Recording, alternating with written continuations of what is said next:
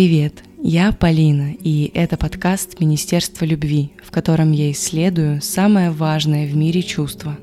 Этот выпуск – специальный проект.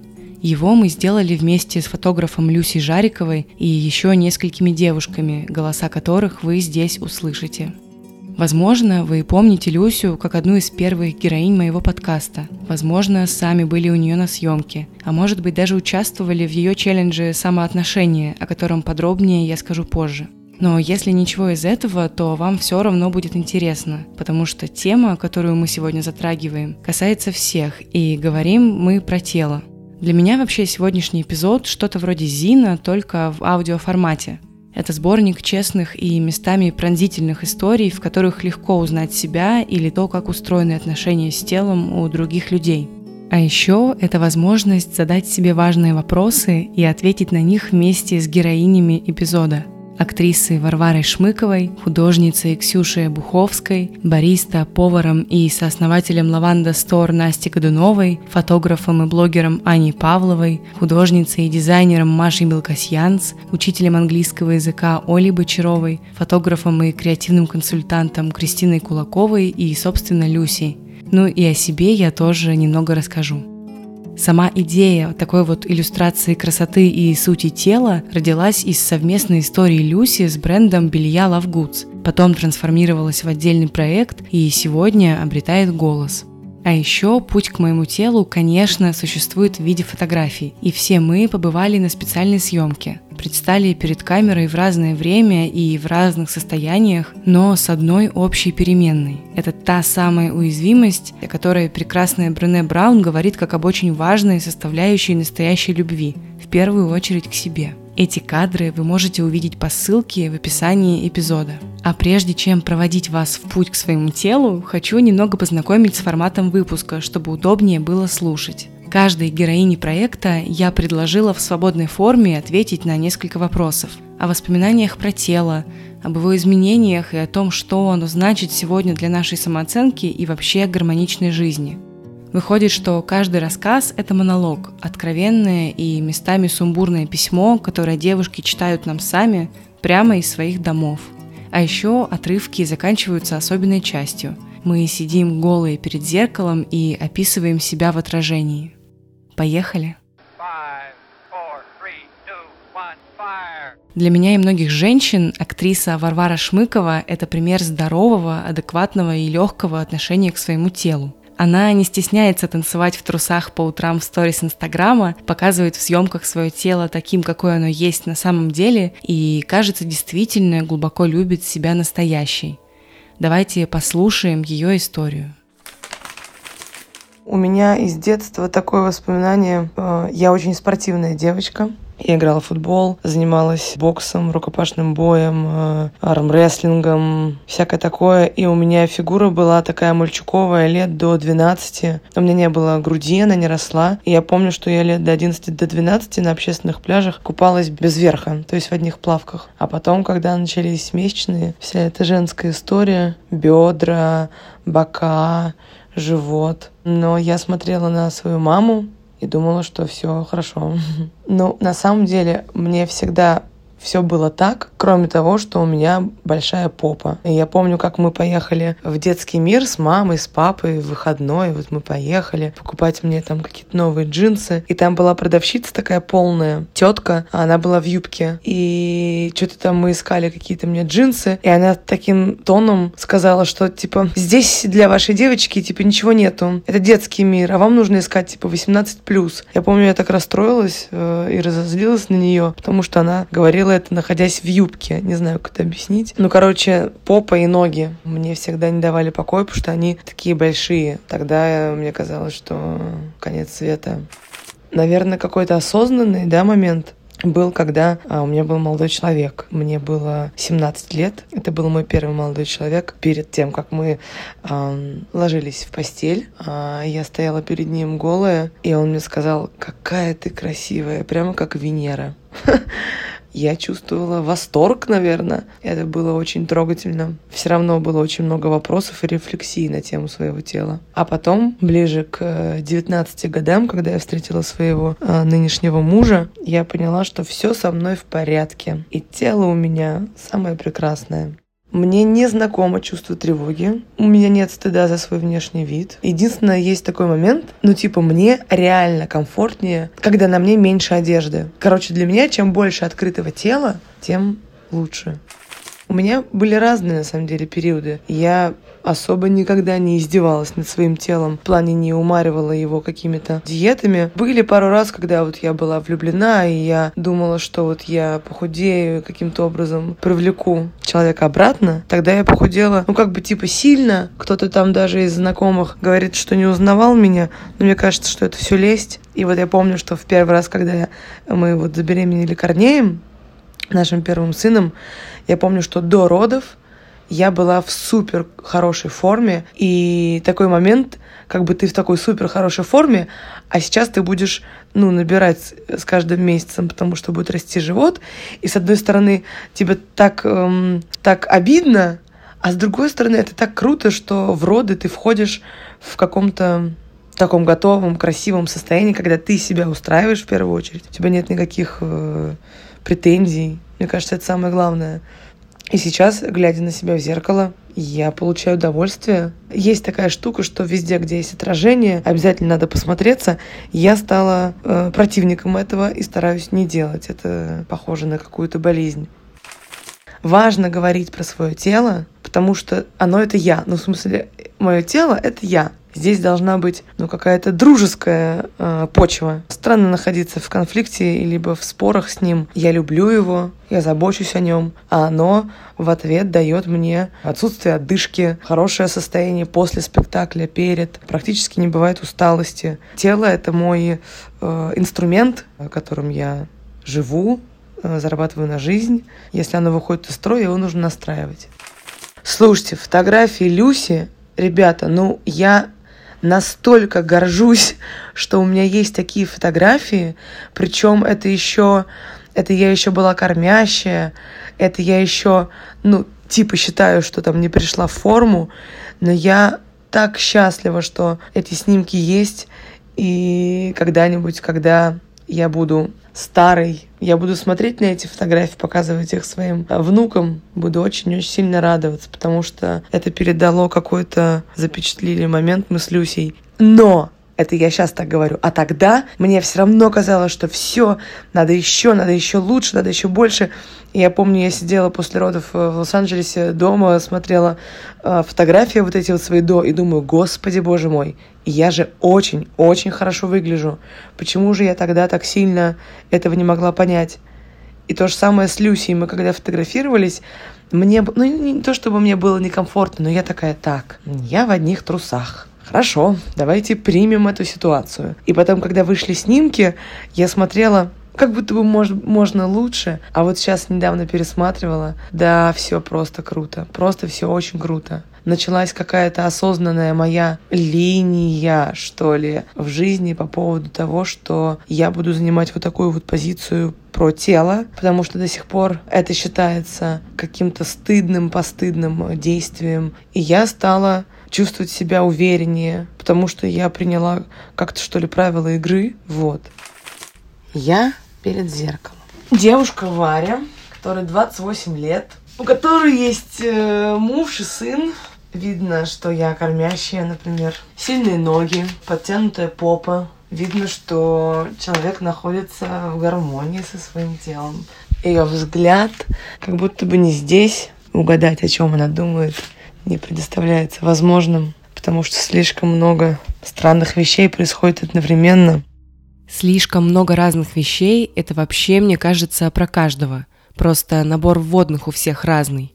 Например, Люся Жарикова одновременно родила двоих детей. В 22 года стать мамой двойняшек оказалось настолько трансформирующим опытом, что Люся, по ее словам, до сих пор, спустя 10 лет, находится в поисках комфортных и поддерживающих отношений со своим телом.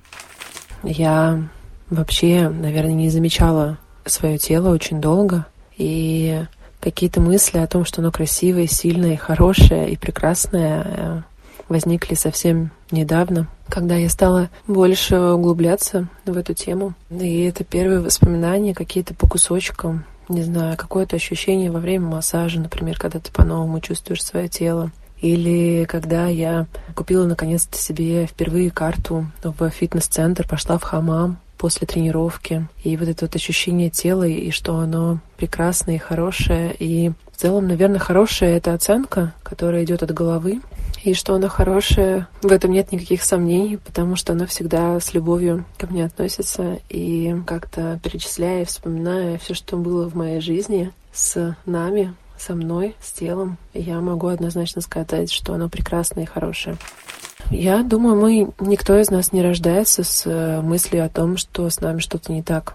И это система каких-то оценок, да, система каких-то критериев, и это навязано часто культурой или обществом. И первое воспоминание о том, что с, с моим телом что-то не так, это, наверное, какая-то... Это была оценка со стороны, просто от какого-то сверстника или сверстницы. Я даже не помню, кто это был, но мне кажется, это касалось моей бледной кожи. На самом деле, я вспоминаю свое детство, я очень много оценок получала от мамы, и сейчас мне кажется, что почему-то я их не особо вспоминаю, и мне кажется, что они вообще не повлияли, и мне хочется сказать, что их было так много, что я их просто перестала в какой-то момент воспринимать. Но, возможно, это просто такая игра моей психики, да, что я отодвинула эти воспоминания куда-то, ну, в прошлое, что они, скорее всего, были все-таки для меня очень важны, все эти оценки. А, я понимаю, что это... Я не виню маму ни в коем случае в этом. Я понимаю, что она сама росла тоже в давлеющей оценке своей мамы, моей бабушки. И это то, к чему она привыкла, и поэтому она как-то перенесла это и на наши отношения в том числе. Сейчас, возвращаясь в то время, вот как я отреагировала, я задаю себе только один вопрос. Почему я выбрала тогда внести это в свои отношения с телом? Почему мы так часто вообще берем оценки извне и так охотно оставляем их в нашем отношении с телом? Для меня это очень странно, для меня это до сих пор загадка. А дальше Люся отвечает на вопрос, знакомо ли ей чувство стыда за вид своего тела. Да, очень знакомо. Особенно знакомо после того, как я в 22 года родила двоих детей. И мое тело сильно трансформировалось после этого. Живот был огромный, и все случилось так, как случилось. Я не из тех э, девушек, э, женщин, э, которые родили и вернулись обратно, да, у них ничего не поменялось. Э, у меня сильно растянулся живот, потому что живот был действительно огромный. У меня родились двойняшки с э, хорошим весом. Но это было шоком, потому что когда ты в 22 года смотришь в зеркало и видишь перед собой тело, ну, скажем так, тети, при том, что ты позволяла себе оценочно на них смотреть, смотреть, думать, вот, блин, себя запустила, ну фиг знает, там еще что-то. И вот я в 22 года стою, смотрю в зеркало, мы тогда жили в съемной квартире, и там была ванна, прям, а, ну, зеркальная стена в ванной. И вот я моюсь и смотрю на себя, на свое тело, просто стою молча. И я понимаю, что передо мной тело, грудь растянулась, живот растянулся, целлюлит. Я смотрю, и я не знаю, что с этим делать. И в тот момент я выбрала самое легкое — не замечать свое тело, то есть совершенно прекратить с ним какие-либо отношения. Я просто стала прятаться за бесформенной одеждой, то есть я поймала такое дикое отрицание. Я перестала в целом себя идентифицировать со своим телом. Я перестала смотреться в зеркало. И я очень долго ждала, когда ну, как бы тело, оно все время справлялось до этого само с собой. Оно никогда меня не подводило. И оно не подводит меня сейчас до сих пор. И мне казалось, что оно сейчас само как-то вернется обратно. Надо просто подождать. Я просто не буду смотреть. Только сейчас, мне кажется, последний, наверное, год я практикую то, что я хожу э, дома в нижнем белье, и я смотрюсь в зеркало, я вижу себя, меня видят дети, меня видит муж. Ну, это такой был один из первых шагов, и это мне очень сильно помогло начать замечать себя и свое тело, просто признать, что оно есть, видеть его и показывать его. Все мы проходим этот путь, и кто-то из нас идет где-то уже дальше находится, кто-то только начинает. Но я верю в то, что в целом, если каждый человек уже ну, встает на эту тропинку пути к себе, к своему телу, то он уже не сможет никогда остановиться. То есть он шаг за шагом идет, просто каждый идет в своем темпе, кто-то быстрее, кто-то медленнее. Но именно те, кто приходит ко мне, вдохновляют меня и помогают мне также услышать себя. Имею ли я право фотографировать кого-то там голым, если я сама не снялась голой. Я думаю, что нет правильного ответа на этот вопрос. Я думаю, что для кого-то важно одно, для кого-то другое. Но я хочу сказать, что у меня получалось и получается проводить людей в кадре в эти состояния. И мне кажется, мы, опять же, да, находимся на разных этапах пути. И вот я наблюдаю за этими людьми. Кто-то из них просто поражал меня своей смелостью. И настолько это вдохновляет. Вот почему мне важно говорить о своем теле, самой себе в первую очередь. Ну, просто потому что, когда ты говоришь, когда ты даешь форму всем вот этим. Например, я до недавних дней, пока не написала письмо к своему телу, и которое вот я опубликовала в Инстаграме недавно, не понимала вот этой фразы, что я полностью вычеркнула свое тело из своей жизни. Я вообще этого не осознавала. Я это поняла только тогда, когда я написала это в тексте. Я увидела эти слова. И поэтому очень важно это проговаривать все, потому что если у тебя будет эта форма, ты будешь понимать, ага, слушай, здесь-то оказывается вот так, значит, вот с этим надо работать. Про работу с телом не понаслышке знает и Настя Годунова, бариста, повар, предприниматель, декоратор и соосновательница проекта «Лаванда Стор». Как-то раз я в детстве ездила в лагерь в Евпаторию. Это был творческий лагерь. Я ездила туда с коллективом танцевальным. И мне попался в булочке клок волос. И я перестала на протяжении всей смены есть мучное, сладкое, вообще очень мало ела. И приехала просто в идеальной форме. Мне кажется, такой формы не было вообще никогда у меня. Я очень хорошо помню одну фотографию, она до сих пор даже у меня есть. Я все время на нее смотрю, удивляюсь, как вообще такое возможно. И после, где-то в момент переходного возраста, я очень сильно поправилась и понимала, что я вообще не пользуюсь да, каким-то успехом мальчиков. И вроде как я принимала себя такой, но, конечно, мне было очень некомфортно в этом теле. И не так давно, несколько лет назад, один мне близкий человек э, в открытую сказал, что пора заняться собой, заняться своим телом. Для меня это стало такой отправной точкой в погоне за новыми привычками, новым телом. И я начала ходить регулярно на тренировки, я начала следить за питанием, я начала бегать, я пробежала полумарафон. И после начались эм, все вот эти мои э, увлечения спортом. То есть мне хватало сил и выдержки на какое-то время, я добивалась какого-то результата, и потом опять начинала есть, меньше тренироваться или вообще не тренироваться. Не так давно у меня начался очередной период, и как мне кажется, что сейчас это прям супер осознанно. Считаю, как бы живу все еды, взвешиваю и вырабатываю в себе новые привычки, и все это из того, что я нашла очень крутого тренера. Конечно, да, бывают такие дни, что очень сложно идти на тренировку на очередную, но как-то силы находятся, потому что я начинаю видеть результат, и в нашем доме всегда стоит э, зеркало в полный рост. И, конечно, как, э, как только я начинаю видеть результаты, я начинаю смотреться в него чаще, мне хочется мерить какую-то старую одежду, у меня есть всегда какие-то контрольные шорты, джинсы, платья. Это очень радует всегда, это очень мотивирует. Еда для меня это всегда новые гастрономические открытия. Я работаю в ресторанном бизнесе, вокруг меня очень много шефов, очень много интересных всяких гастрономических сетов, новых продуктов. И постоянно хочется открывать для себя что-то новое, но, но все равно, например, не знаю, там съесть творог и посыпать его какой-нибудь смесью семечек красивых, э, это гораздо приятнее, и как-то творог быстрее залетает в меня. Вот. Но еду я очень люблю, и, конечно, у меня есть всегда один день читмила, когда можно съесть все, что хочешь. Не так давно у меня исполнилось желание. Мои друзья подарили мне на день рождения съемку у Люси.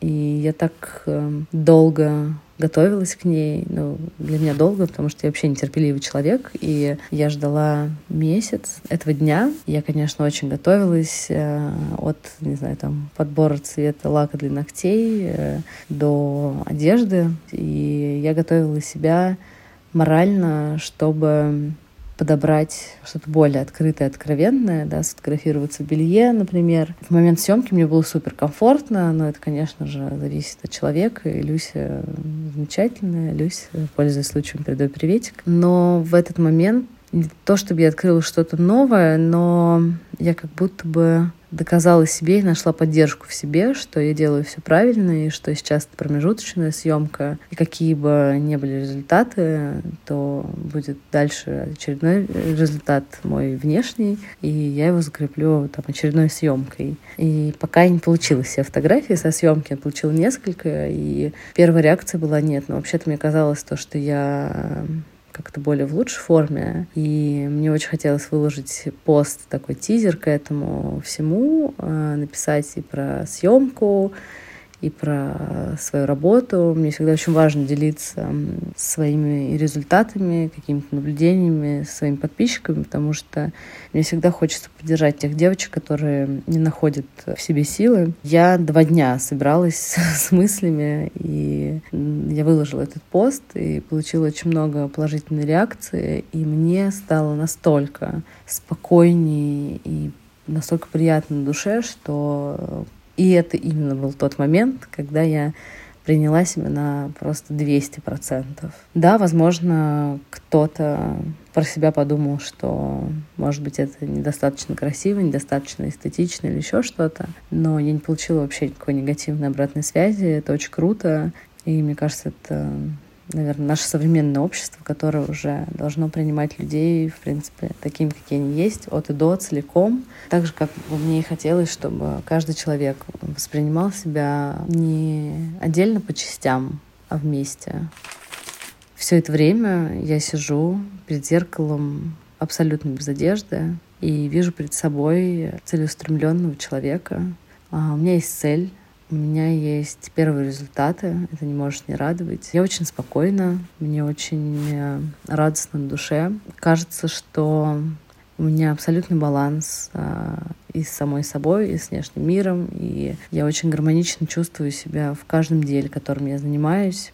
И я чувствую, что впереди у меня очень много интересного, несмотря на всю сложную ситуацию, в которую мы попали всем миром. Я хочу делать людей счастливее, еще счастливее. А Кристина Кулакова, которую вы услышите дальше, записала нам письмо из жесткого карантина, заставшего ее в Индии. Когда я спросила, как представить Кристину, она посмеялась, потому что как раз сейчас предпочитает называть себя просто человеком в данный момент времени и loving awareness на берегу Ганги. А вообще она бывший пиар-директор ярмарки современного искусства в Вене, фотограф и креативный консультант. Вот ее рассказ.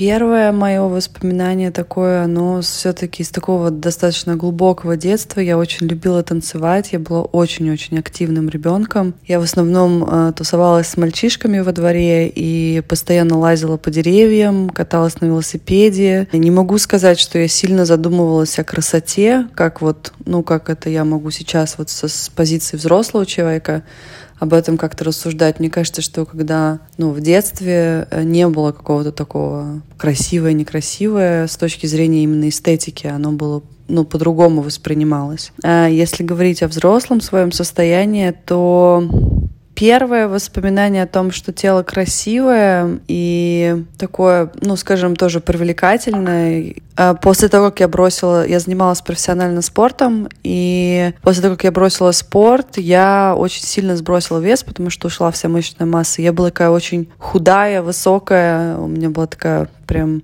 практически модельные пропорции, и тогда мне казалось, что это вот признанная красота, среднестатистическая, общественная, да, в медиа, к которой мы привыкли. Это, наверное, было связано больше с одобрением общества. Но при этом тогда это никак не отражало того, что у меня внутри. То есть это просто была такая внешняя оболочка тело как тело. За последние там пять лет у меня очень сильно поменялось отношение, в принципе, к себе. Сильным изменением в моей жизни именно было три года назад, момент, когда я решила отказаться от алкоголя и мяса, и это как-то пришло очень само собой. Я начала больше э, заниматься серфингом и йогой и поняла, что просто мое тело хочет легкости, и там алкоголь и мясо, именно в моем случае, у всех по-разному, они как-то делали мое тело тяжелее, и вот наверное, после первого года прошел такой большой срок, и я почувствовала, насколько мне стало легче э, самой собой и слушать свое тело, и слышать его, и, скажем, быть в таком контакте и принятии не с точки зрения эстетики и красоты такой общественно признанной, а именно с ощущения себя комфортно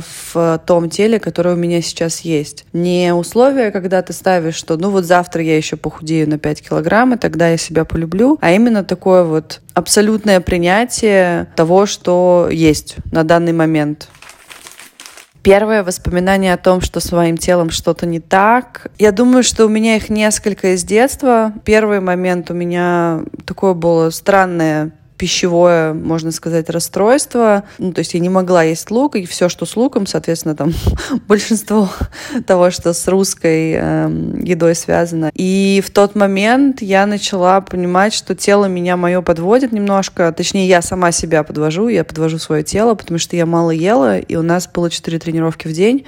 И в какой-то момент я просто упала в голодный обморок после там, 20 километров кросса. И это было страшно, потому что, ну, то есть такое ощущение, что вот ты как будто думаешь, что вот это там твоя э, машина, которая тебя никогда не подведет, а тут бабах, и все, все ломается. Ладно, еще, было, еще был момент, э, меня не приняли в э, секцию гимнастики, потому что я была абсолютно не гибкая, и тогда тоже, ну, я не думаю, что у меня какой-то сильный был с этим диссонанс, я не очень хотела заниматься гимнастикой, но при этом тоже такое было, типа, э, а почему, а почему все могут гнуться, а я не могу гнуться? На самом деле, я была совсем не гибким человеком по жизни, да, то есть у меня была какая-то конкретная четкая точка зрения или убеждения, даже когда я была маленькая, даже когда я была в школе, я все всегда знала, я всегда была права. И если все было не так, как я схожу, то как бы никакой гибкости при этом не было. Ну и тело было совершенно тоже как камень такой, деревяшка. А сейчас вот я практикую йогу, и вот в данный момент я записываю этот э, подкаст в Индии, куда я поехала без обратного билета, без плана, одна. И вот я уже собрала пол деревни друзей, э, со всеми везде все разузнала, спланировала, и вот иду, правда, go with the flow, и такое полное доверие процессу. Ну и нормально, в йоге я теперь гнусь.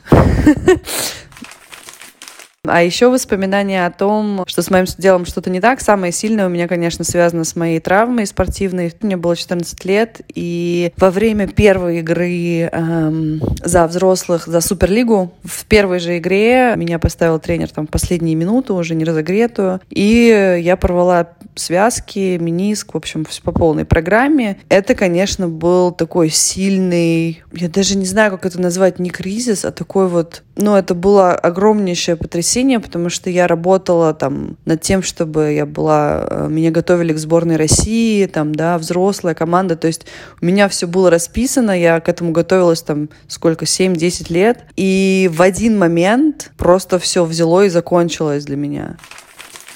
Мне знакомо чувство тревоги, и оно связано, ну, несколько моментов таких женских. Один момент, могу сказать точно, это вот вопрос волос на теле, который меня начал волновать, там, не знаю, с 14 лет. Я где-то там в каком-то журнале, не знаю, наверное, Космополит, не знаю, что это был за журнал, не помню. Прочитала, как там все это работает с эпиляцией, и я вот в 14 лет на карманные деньги пошла на эпиляцию воском, и с тех пор как-то у меня вот какой-то был пунктик, и то же самое там маникюр-педикюр, как-то это вот в Москве к этому очень строго. И вот это вот отношение такое, о, ты не побрила ноги, ты думаешь, ну а какая... Ну то есть, не знаю, у меня мама никогда не брила ноги, у нее выцветшие волосы, и это вообще не важно. И сестра моя тоже.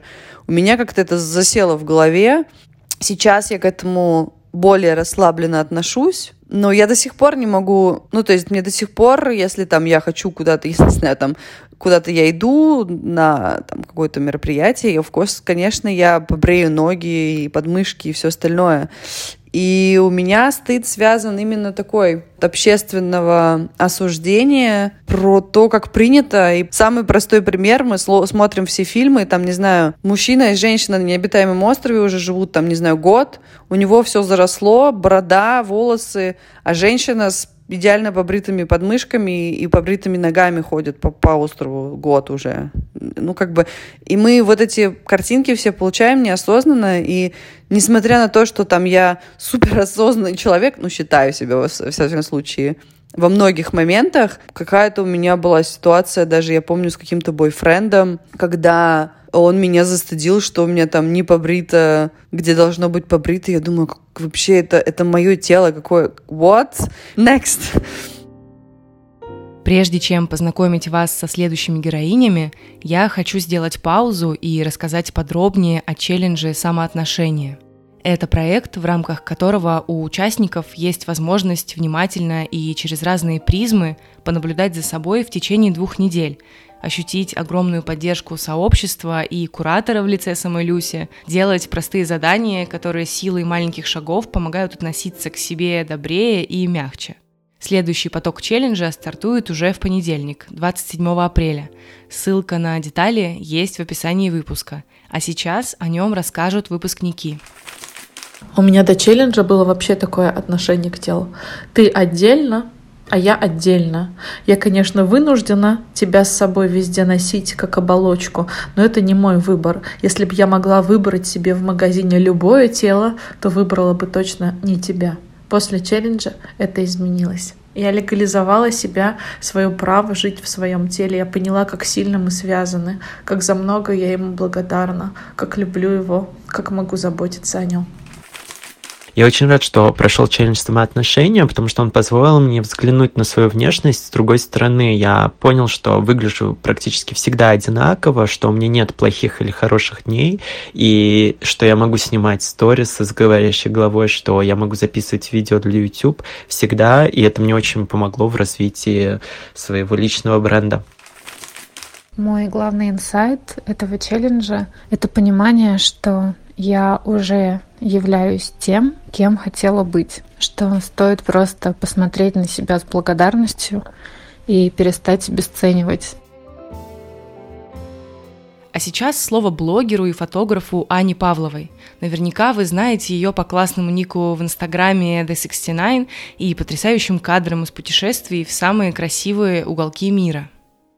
Первое воспоминание о том, что с твоим телом что-то не так. Мне кажется, под этим слоганом прошло все мое прошлое, потому что я сталкивалась с постоянным бодишеймингом. Там мной издевались одноклассники за мой размер глаз, за мой цвет кожи. И плюс ко всему у меня в детстве э, был диатез на сгибах локтей и колен, поэтому мое лето постоянно проходило под э, длинной одеждой в 30-градусную жару и постоянными скандалами с родителями на эту тему. У меня есть одно очень яркое воспоминание.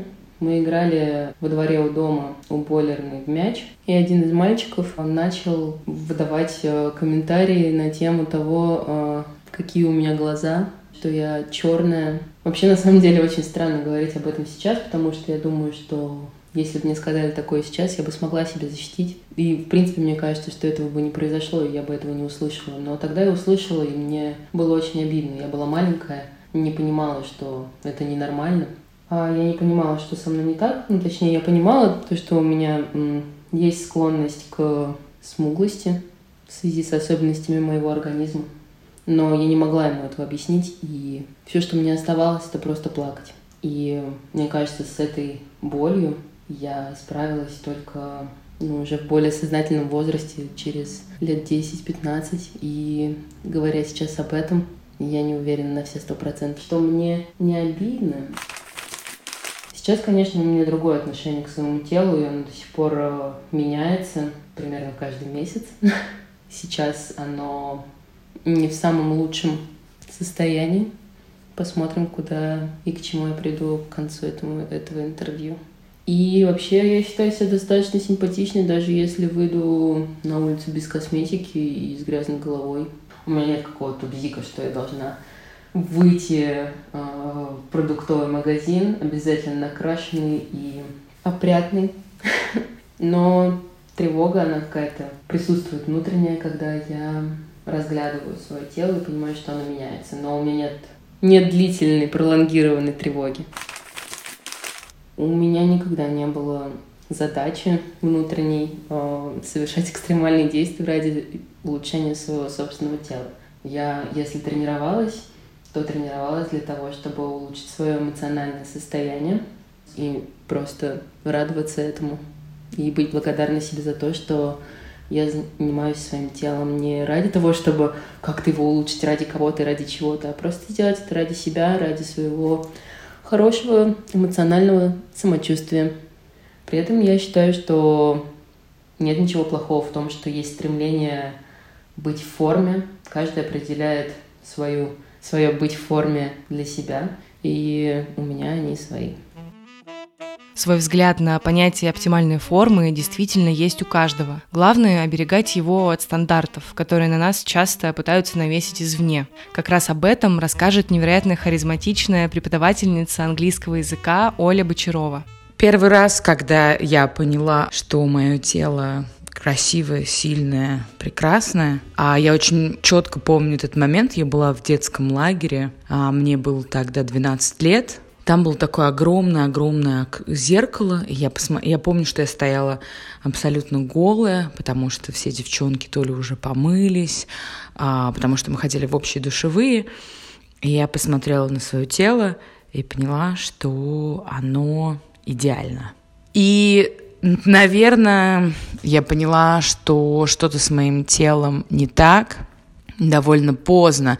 То есть, а, наверное, лет в 17-18, когда, мне кажется, я стала видеть, как выглядит тело моих подруг, например, если мы ходили куда-то, почему-то каким-то образом я довольно длительный промежуток времени а, не обращала внимания, как выглядят другие. То есть я не обращала внимания на их а, внешность. И где-то лет в 17-18 что-то такое произошло, когда я осознала, что оно не самое красивое, не самое идеальное, не самое сильное и так далее. Я довольно высокая, и очень крупная. Нет, я не просто крупная, я толстая, и мне совершенно не страшно это слово. Наверное, а, самую первую оценку своей внешности я получила, когда мне было пять лет. Это было совершенно случайно, потому что моя, меня обычно отправляли на Украину к бабушке и дедушке, но под присмотром мамы. В этот раз мама меня оставила одну, и когда приехал мой папа, он меня не узнал. Когда к нему бежали три девочки навстречу, он не мог понять, который колобок из них его дочь. И я очень четко помню а, этот воспоминание, когда меня привозят домой в Петербург, когда папа заводит меня в дом, и моя мама на радостях э, встречает меня и говорит, Оленька, привет. И мой папа первое, что произносит, посмотри, что они сделали, они откормили нашего ребенка. Я помню, что тогда я не совсем поняла, что значит откормили, что со мной не так. И когда моя мама захотела угостить меня пепси, мой папа тогда сказал, не нужно ей какое пепси, это что? Ты хочешь, чтобы она была такой, как ты? Я не стала по-другому относиться к своему телу. Естественно, я была ребенком, я этого не помню. Но более яркое, более осознанное воспоминание, что со мной что-то не так, э, как ни странно, произошло э, когда мне было, наверное, лет 13, и в этот момент э, я дружила с одной девчонкой, и вот здесь, наверное, мне очень хочется сказать про мою маму, про, мои, про мою женскую половину что мне никогда не говорили, что что-то со мной не так. Мне говорили максимум, наверное, фразы о том, что я крупная, но мне никогда не говорили о том, что со мной что-то не так. Но почему-то чужие мамы, мамы других подруг, почему-то мне всегда об этом говорили. Я помню вот четко два ярко выраженных э, таких случая. Первый случай – это когда чья-то мама мне говорит о том, что вы знаете, Оля, вам радуйтесь, что вы сейчас можете носить джинсы. Потому что когда вы станете толстой, то джинсы вы носить не сможете, потому что на таких э, толстых э, женщин э, джинсы носить не будут. Мне было 13 лет в этот момент. Но мне, но мне тогда показалось, что она дура и не понимает о том, о чем она говорит, и какой-то подростковый максимализм помог мне не, не думать об этом, но почему-то именно эту фразу я довольно долго помню. И второй раз мне тоже чья-то мама, тоже из самых добрых побуждений, сказала мне, ты знаешь, Оля, ты очень хорошо сейчас выглядишь, но если ты вот хотя бы немножко потолстеешь, все, ну как бы тебя будут считать толстой и некрасивой. У меня есть несколько моментов э, тревожности. Это по поводу моего размера в принципе, потому что я иногда не могу Например, я не могу ездить на аттракционах, потому что я просто не помещаюсь в кресло. И тогда мне бывает стыдно. Мне иногда бывает стыдно в спортзале за свое тело я не могу делать что-то, или у меня очень сильно свисает живот. То есть чаще всего это какое-то физическое, физическое проявление. И иногда, когда вот я сажусь, э, у меня довольно круп, ну, у меня довольно большой живот, и когда, да, видно этот живот, видны складки, и тогда в этот момент почему-то я очень сильно этого стесняюсь и стараюсь это как-то спрятать. Но еще иногда у меня проявляется какой-то стыд к своему телу именно в первые часы влюбленности. То есть если я в кого-то влюбилась, например, почему-то я очень резко начинаю думать о том, что со мной что-то не так. Я помню свое первое ощущение, когда в меня влюбился, уже будучи, когда я уже прям была под 120 килограмм, когда в меня влюбился парень, и я не могла поверить, что он в меня влюбился. Ну, то есть, как бы, как вот, как так возможно, как вот, почему ему нравится такое. Я помню, что это меня очень удивило. Я помню конкретный момент, когда мне стало понятно, что больше я не хочу издеваться над своим телом. Как ни странно, это произошло не сразу. Я в какой-то момент сидела дома и смотрела на какие-то фотографии на своем компьютере, и я поняла, что я совершенно не помню этого момента. Я вообще не помню этого года, например. И до меня потом дошло, что весь год я просто была в каких-то грезах. Ну, то есть я жила в каком-то выдуманном мире, то есть я делала какие-то вещи, я совершенно не думала об том, что происходит сейчас. Меня полюбят, когда я похудею. Я начну, у меня появятся дети, когда я похудею. У меня будут красивые фотографии, я надену красивый купальник, когда похудею. До меня как в какой-то момент дошло, что я все время откладываю жизнь. И мне помогло, наверное, посмотреть на себя с другой стороны, понять, что это моя жизнь, мое тело, мое дело, моя сексуальность, мое право на то, чтобы быть счастливой. Мы с разных сторон затронули тему полноты, а теперь художница Ксюша Обуховская расскажет о том, как на первый взгляд невинные подростковые попытки похудеть довели ее до тяжелой формы анорексии и как она живет сейчас. Первое воспоминание о том, что с моим телом что-то не так, связано с начальной школой, когда меня довольно сильно булили. Э, я не беру сейчас в расчет э, какие-то оценки от моих родителей, потому что они всегда были только позитивными. Я скорее буду говорить о своих, опять же, к периоду буллинга в школе. И тогда, собственно, это был первый раз, когда я получила негативную оценку своего тела и своей внешности со стороны. И очень, кстати, мое имя рифмовалось со словом Хрюша, поэтому это было, как бы сказать, большим вдохновением для них. а на тот момент я не, то чтобы я чувствовала обиду, я скорее чувствовала злость и я всячески защищала себя и никогда не давала спуску. Тем не менее, несмотря на то, что я держалась как кремень, э, эти определения все-таки каким-то образом брались в мою голову, остались на подкорке. И я, разумеется, начала сомневаться в том, выгляжу ли я нормально. И уже в средней школе в какой-то день я решила сесть на диету, перестать есть после шести.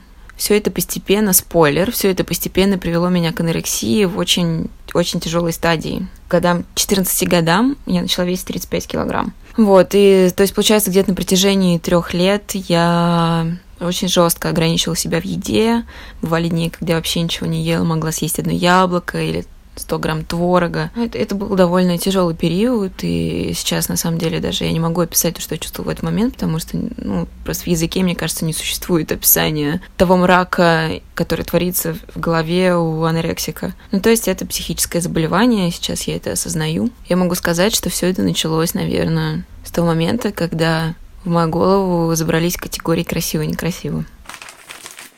Что касается сегодняшнего дня, меня иногда смущает, что я плохо выгляжу, потому что я, например, много спала, или у меня выскочили прыщи, или что-то в этом духе, я могу чувствовать себя немного тревожно по этому поводу, но это только моя внутренняя тревога, я никогда не, не буду стесняться этого, и вообще мне в целом все равно.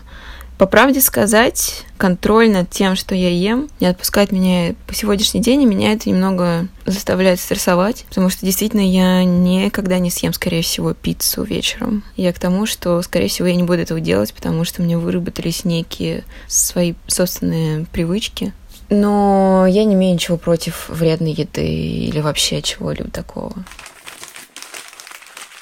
А мне важно говорить о своем теле, потому что для меня это некий способ коммуникации, на самом деле, со всеми женщинами, которые столкнулись с этой проблемой, да и не только с женщинами, с мужчинами тоже. Я художница, и телесность — это то, та тема, которую я довольно часто затрагиваю в своих работах. Это, конечно, история о том, как именно твой личный опыт становится политическим моментом, то есть ты выходишь на какой-то глобальный уровень диалога со всеми людьми, которые столкнулись с этим переживанием. Ну, то есть это очень важная тема, то, как она меняется под давлением внешнего мира, как бы под давлением каких-то предубеждений, стигм, стандартов красоты. И для меня это очень важно отрефлексировать в своем творчестве, и я этим и занимаюсь, собственно, да.